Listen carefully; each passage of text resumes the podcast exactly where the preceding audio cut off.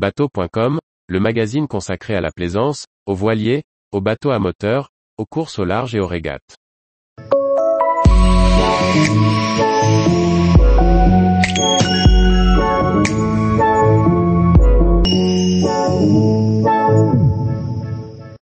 Catégorie de conception ou de navigation, comprendre pour naviguer en règle. Par Briag Merlet. Catégorie de conception ou catégorie de navigation, quelles règles s'appliquent à mon bateau? Y a-t-il des équivalences? Où puis-je naviguer? Des explications simples pour naviguer en règle. On a tous entendu parler de catégorie de conception, ou de catégorie de navigation. On a aperçu ces notions sur les plaques réglementaires apposées sur nos bateaux qui définissent le chargement et le nombre de personnes acceptables à bord. Mais concrètement, c'est souvent un peu flou pour le plaisancier, avec des confusions dans les termes. Catégorie de conception et catégorie de navigation font référence à deux normes différentes. Avant 1998, on attribuait aux bateaux neufs une catégorie de navigation. Depuis cette date, on fait référence à des catégories de conception pour les bateaux neufs. Au-delà de critères administratifs, la différence n'est pas négligeable. Comment savoir laquelle s'applique à mon bateau? Pour le savoir, il convient de regarder son acte de francisation. Aucune équivalence n'a été mise en place entre catégories de navigation et de conception. Si le bateau a été mis sur le marché européen avant 1998, il lui a été attribué une catégorie de navigation. Si le bateau, même construit avant 1998, a été mis sur le marché européen après cette date, il dispose d'une catégorie de conception. Les catégories de conception utilisées aujourd'hui se basent sur les conditions météorologiques que peut affronter le bateau.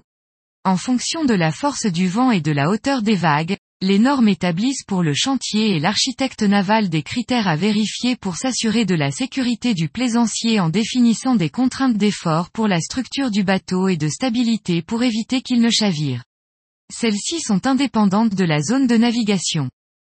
On trouve quatre catégories, A, B, C et D. A. Vent jusqu'à force 9 mers jusqu'à 10 mètres. B. Vent jusqu'à force 8 mers jusqu'à 8 mètres. C. Vent jusqu'à force 6 mers jusqu'à 4 mètres. D. Vent jusqu'à force 4 mers jusqu'à 0,5 mètres. Les anciennes catégories de navigation faisaient référence à la distance à un abri, avec six catégories. Si en pratique, les exigences étaient traduites pour le concepteur en efforts et critères de stabilité correspondant à une situation météo acceptable, un bateau limité à 2000 d'un abri, pouvait en théorie sortir par tempête. Il y avait six catégories. Catégorie 1, sans limite. Catégorie 2 sur 200 000 maximum d'un abri. Catégorie 3 sur 60 000 maximum d'un abri. Catégorie 80 000 maximum d'un abri. Catégorie 5 sur 5000 maximum d'un abri. Catégorie 6 sur 2000 maximum d'un abri. Pour répondre à la seule vraie question, puis-je naviguer? On vérifiera d'abord la distance à un abri. Pour un bateau d'avant 1998, on vérifiera la catégorie et quel que soit son âge, que l'on a l'armement de sécurité adapté.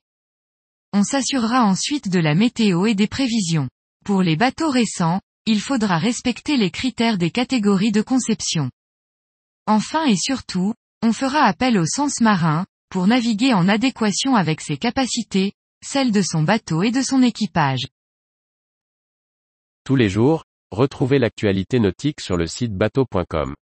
Et n'oubliez pas de laisser 5 étoiles sur votre logiciel de podcast.